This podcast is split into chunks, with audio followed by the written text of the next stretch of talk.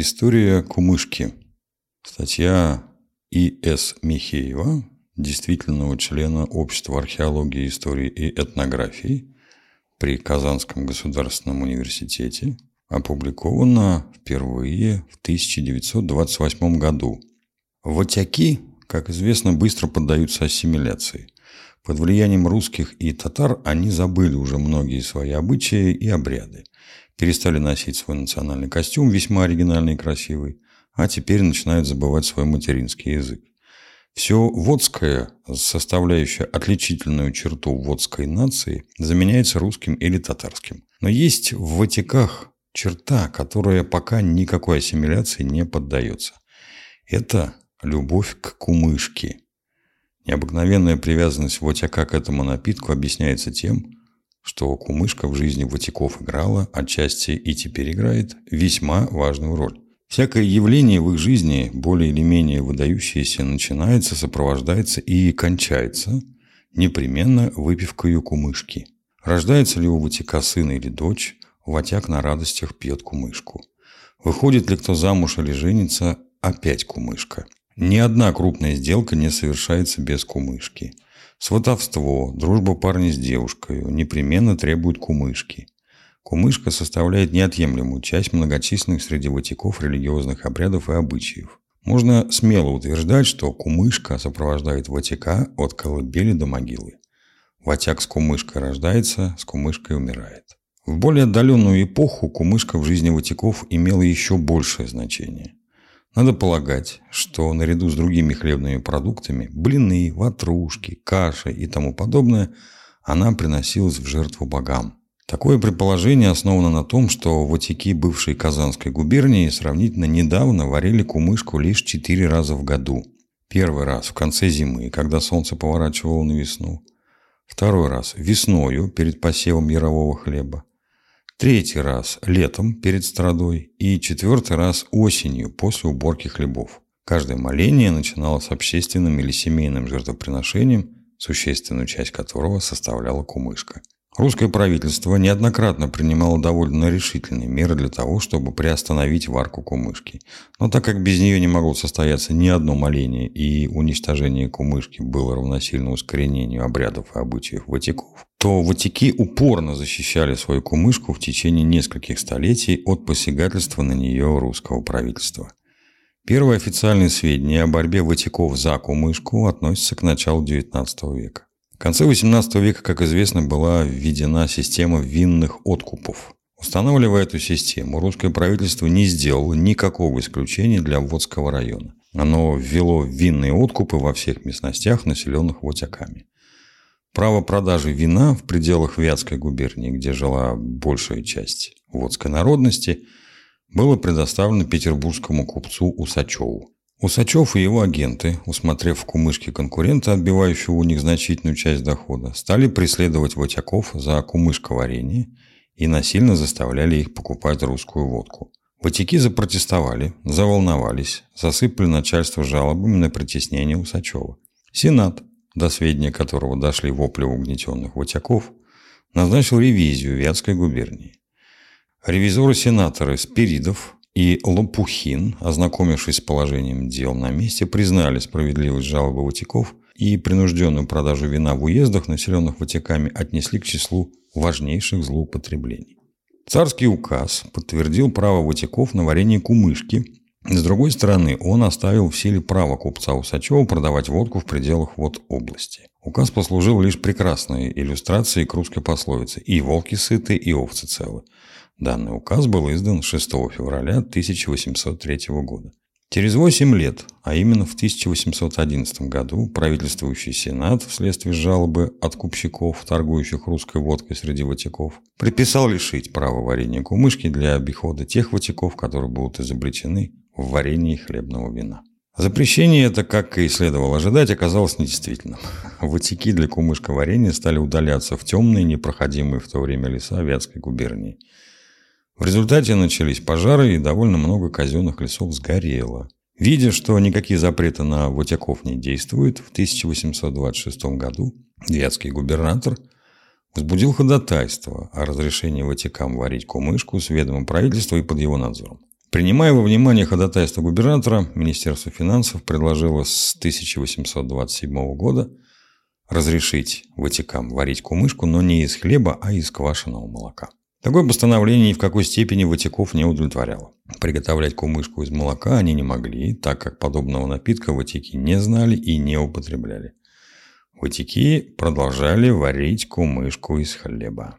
Упорное отстаивание ватиками своего вина и ничтожный доход от продажи русской водки в пределах вот области вынудило содержателя питейных откупов по Вятской губернии, статского советника Устинова с компаньонами, подать в правительственный сенат жалобу на то, что не только ватики, но и другие инородцы Вятской губернии вместо дозволенного им из квашеного молока напитка выкуривают хлебное вино, нередко превосходящее крепостью русскую водку.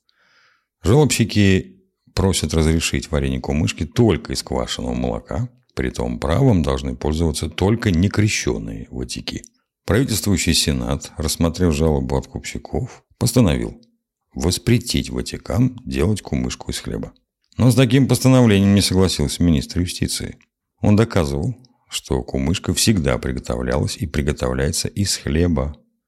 Запретить делать кумышку из хлеба значит запретить ее совсем – а это может вызвать ропот водского населения.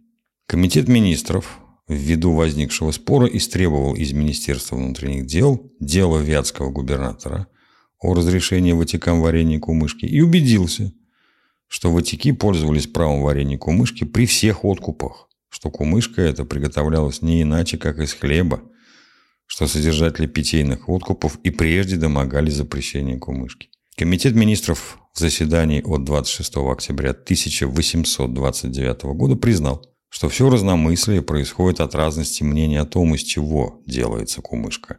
Со своей же стороны он считает неподлежащим никакому сомнению в том, что кумышка всегда делалась и ныне делается из хлеба, и поэтому нашел необходимым только подтвердить к исполнению указ 6 февраля 1803 года. Право на варенье кумышки, однако, не давало Ватикам права на спокойную жизнь. На протяжении всей первой половины XIX столетия кумышка является причиной неимоверных издевательств над водским народом. Притесняют Ватиков не столько царские чиновники, сколько откупщики с их армией служащих. Пользуясь тем, что Ватики не имели права варить кумышку крепостью, равную с русской водкой, управляющие откупами и их поверенные разъезжали по водским деревням, отыскивая и отбирая у Ватиков кумышку и делая ложные доносы о том, что найденная ими кумышка крепостью не только не уступает русской водке, а в некоторых случаях даже выше ее.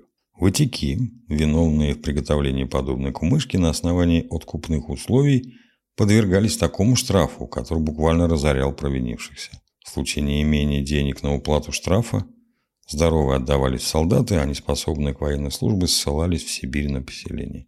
Нередко бывали случаи, когда виноторговцы и их служащие, по выражению священника села Укана, «сорви головы», путем разных фальсификаций придавали кумышке высокую крепость и подбрасывали бутылки с такой кумышкой к богатым ватикам. Делалось это преимущественно перед праздниками, когда у каждого ватика действительно имелась кумышка. Затем сорвиголовы тщательно обыскивали дома, дворы и гум на ватиков и, обнаружив заранее подброшенную ими бутылку с кумышкой, начинали пугать Ватика судом, штрафом и тому подобное, и, сорвав с него в свою пользу большую взятку, уходили дальше в другие деревни. Неслыханные притеснения, чинимые агентами откупщиков, вынуждали Ватиков оказывать им сопротивление. За это Ватиков штрафовали, арестовывали, наказывали розгами. Приведенные выше указы, то запрещающие, то вновь разрешающие Ватиком варенье кумышки, особенной роли в жизни кумышки не сыграли. Это были бесполезные и ненужные клочки бумаги. О существовании их ватики хотя и знали, но кумышку варили так, как находили это нужным и возможным. Своими указами русское правительство давало знать, что ему известно о существовании кумышки, и что, запрещая варенье настоящей кумышки и милостиво разрешая Ватикам приготовление браги по указанному в законе рецептам, оно заботится о благосостоянии водского народа. На самом деле, Правительство было уверено, что бороться с кумышкой оно бессильно. И это было действительно так. Жили вутики в то время в непроходимых лесах, небольшими деревушками и починками. Путей сообщений не было. Во многие деревни можно было попасть только зимою по санному пути. Летом же деревни были разобщены друг с другом. Если являлась нужда быть в соседней деревне, отстоящей нередко верст на 15-25 от своей деревни, Ватяк шел туда пешком только ему известными тропинками или ехал верхом на лошади. А если жить в той или иной деревне становилось трудным вследствие налета русских чиновников, ватяки уходили подальше от русского чиновничьего ока и устраивали новые деревни. Понятно, что при таком образе жизни ватяков русское правительство было не в состоянии бороться с кумышкой. Содержать для этой цели целый штат специальных чиновников для правительства было невыгодно. Поэтому в своих действиях по отношению к кумышке оно ограничивалось бумажными указами. Фактически оно махнуло на Ватяков рукою и в отношении варки кумышки предоставило их самим себе. Но в конце минувшего столетия, когда вред, причиняемый кумышкой, принял колоссальные размеры, правительство серьезно решило ополчиться против кумышки. 24 апреля 1890 года Государственный совет раз и навсегда отменил предоставленное Ватикану Вятской губернии право варения кумышки. Затем правительство весьма энергично взялось за проведение в жизнь своего постановления. Весь Водский мир был разделен на несколько кумышечных районов, и в каждый район было назначено несколько стражников, урядников и акцизных надзирателей, на обязанности которых лежала специальная задача – ловить ватяков-кумышников. Можно было думать, что этот закон встревожит весь водский мир и положит конец кумышковарению. Но на самом деле ватяки встретили его совершенно спокойно и не проявляли ни малейшего желания отказаться от варки кумышки. Когда же надзор за кумышкой настолько усилился, что кумышковары стали терпеть большие стеснения – Ватики объявили русскому правительству в лице его стражников, урядников и акцизных надзирателей настоящую войну. Они боролись с кумышечной стражей всеми средствами. Они отступали в леса, во враги и тому подобные укромные местечки, когда замечали, что борьба с наседающим врагом бесполезна. Когда же враг настигал их врасплох, и отступление казалось бесполезным и невозможным, ватики с яростью бросались на своих врагов, и очень часто эта борьба – кончалась победой над стражником или акцизным надзирателем. В Елабужском уезде женщина-ватячка выстрелом из ружья наповал убивает урядника, дерзнувшего переступить порог Куалы, где она варила кумышку. В Сарапульском уезде, около Дебес в деревне Зилье, толпа ватиков убивает акцизного надзирателя, который, несмотря на уговоры и предостережения местных полицейских властей, забрался в лес, где ватики варили кумышку. Около нового Мултана ватики из-за засады убивают стражников и урядников, специально представленных для надзора за кумышечниками. В Мамадышском уезде ватики до полусмерти избивают кумышечного урядника, который вскоре после этого отпрашивается на другое место подальше от ватиков. Как видите, закона 1890 года ватики не испугались.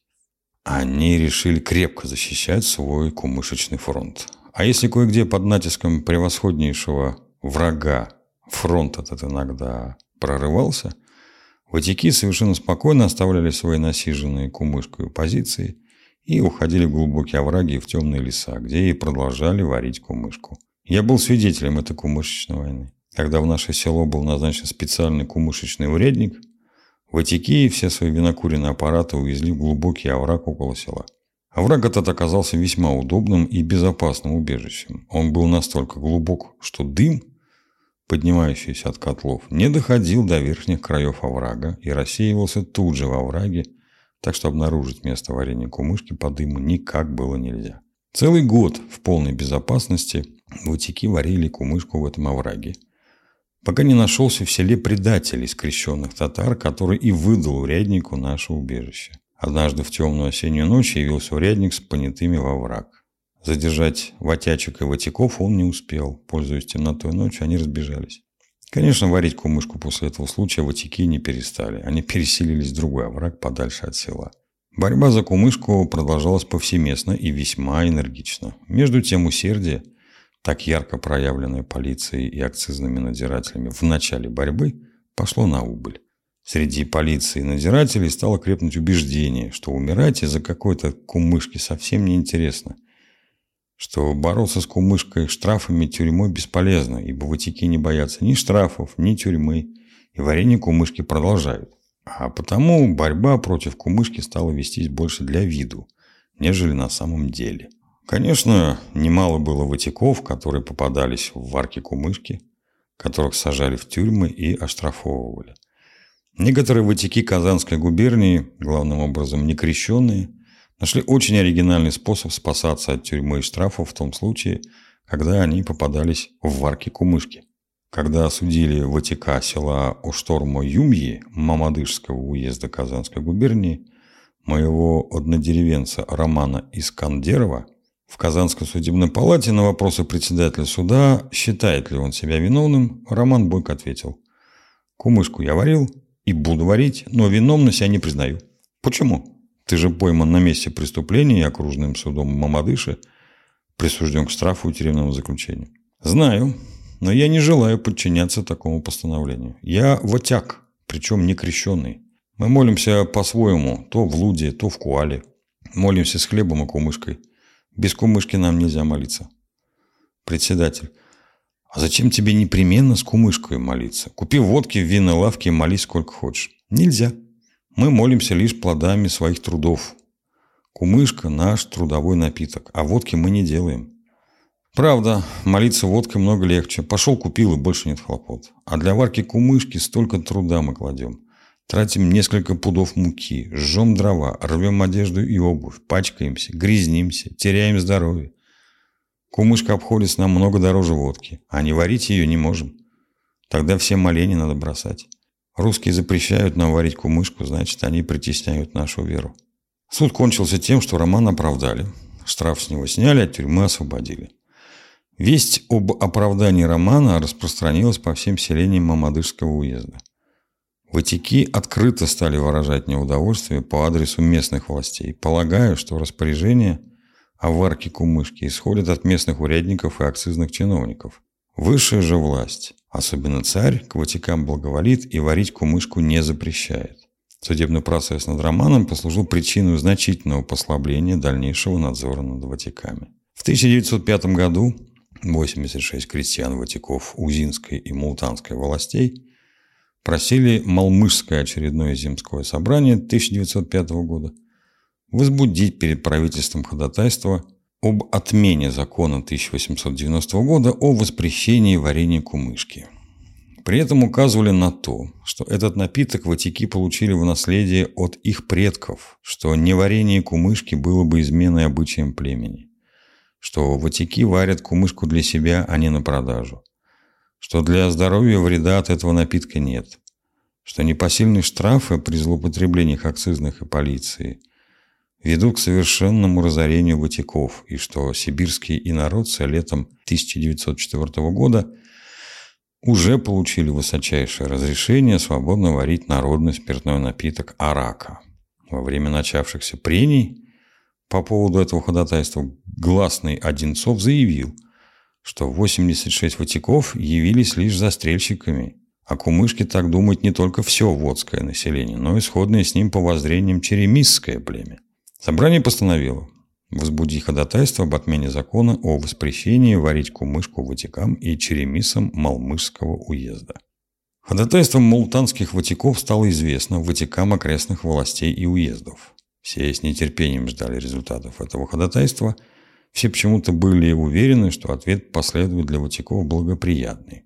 Царь, говорили Ватики, ничего не имеет против кумышки. Все эти козни исходят от местных властей, ревностных не по разуму. Но сладким мечтам Ватиков суждено было испытать жестокое разочарование. Ватики получили отказ. Вятский губернатор от 9 августа 1906 года за номером 1572 уведомил Малмышское уездное земство, что Совет министров отклонил ходатайство Малмышского уездного земского собрания об отмене закона 1890 года о воспрещении Ватикам варить кумышку. Отказ в ходатайстве озадачил Ватиков, но ненадолго. Ватяк терпелив, он привык с рабской покорностью переносить все несчастья, какие посыпались из старевиков на его голову. Ватяк упрям, как бык. Он был убежден, что кумышка ему нужна, что он должен варить ее – и он варил. Варил до ходатайства и после ходатайства. Ни штрафы, ни тюрьмы не ослабили его энергии в варенье кумышки.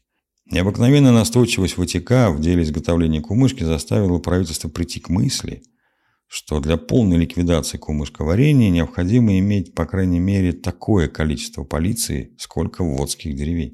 Содержать такую громадную армию полиции специально для подавления кумышки правительство было не в состоянии. Тогда правительство решило сократить, а не увеличить число урядников и акцизных надзирателей. Так бесславно сошла на нет борьба царского правительства с кумышкой. Кумышка восторжествовала и надолго пережила своих врагов. Ни стражников, ни урядников, ни акцизных чиновников, как известно, теперь не существует. А кумышка все живет и благоденствует. В начале империалистической войны, когда царское правительство запретило торговлю спиртными напитками, кумышка получает громадное распространение. Границы ее потребления выходят уже далеко за пределы Водской земли – Кумышку начинают пить люди всех сословий и наций. Пьют татары и русские, которые раньше употребляли только царское вино. Пьют крестьяне и рабочие. И даже чиновники-дворяне, у которых раньше вид и запах кумышки вызывали тошноту и головокружение, даже они с аппетитом стали затягиваться кумышкой. Вначале у татар и русских своей кумышки не было. Они приобретали ее у ватиков. На этой операции ватики наживали большие деньги. Нашлись такие дошлые люди среди ватиков, которые занимались гонкой кумышки круглый год, лишь на время страды делая небольшие перерывы. Спрос на кумышку настолько увеличился, что не было никакой возможности своевременно и полностью удовлетворить все поступающие требования.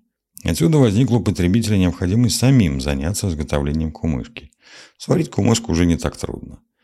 Если наши ватячки отлично справляются с этой работой, то дошлому и пронырливому татарину или русскому научиться этому искусству ничего не стоило. И действительно, к концу империалистической войны и татары, и русские были уже отличными кумышковарами.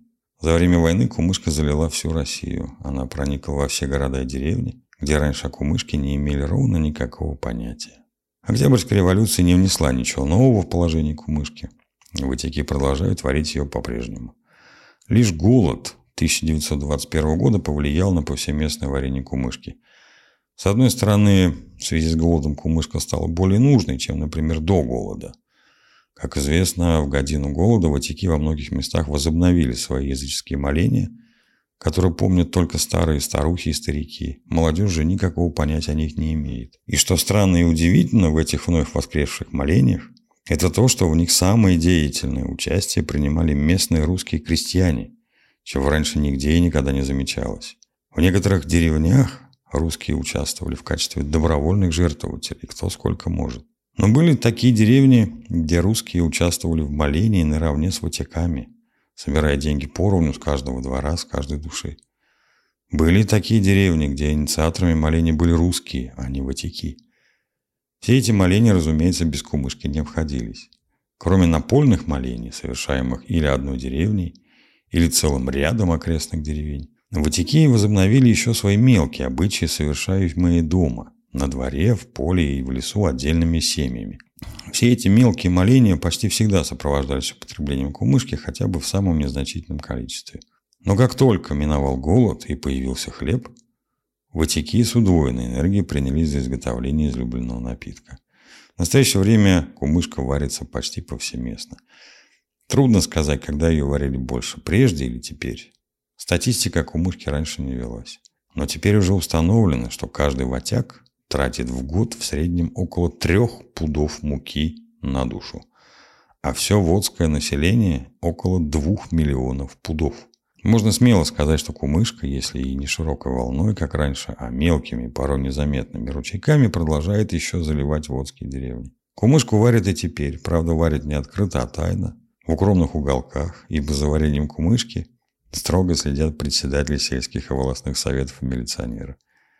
Я нарочно подчеркиваю слово «строго», потому что строгость в отношении кумышки во многих местах лишь кажущаяся, а не действительная. Из книги Михеева «Кумышка. Казань. 1928 год». Небольшая справка. Кумышка от слова «кумыс», либо от слова Кумушка – домашний алкогольный напиток, дистиллят из кумыса. Распространен у удмуртов, чувашей, марийцев и других народов. Варится в чугунных или медных котлах. Удмурты – ватики как раз самые. Со времен Иоанна Грозного пользовались правом беспошлинного варения кумышки. Это право было сохранено акцизным уставом 4 июля 1861 года только за удмуртами, жившими в селениях Вятской губернии.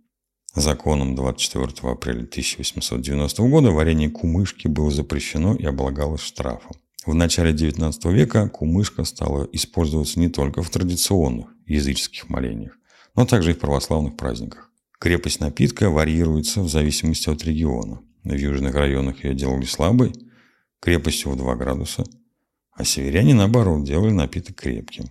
Кумышку иногда подкрашивают ягодами, малиной, черемухой с добавлением меда и пьют зимой в горячем виде. Такой напиток называется посятем.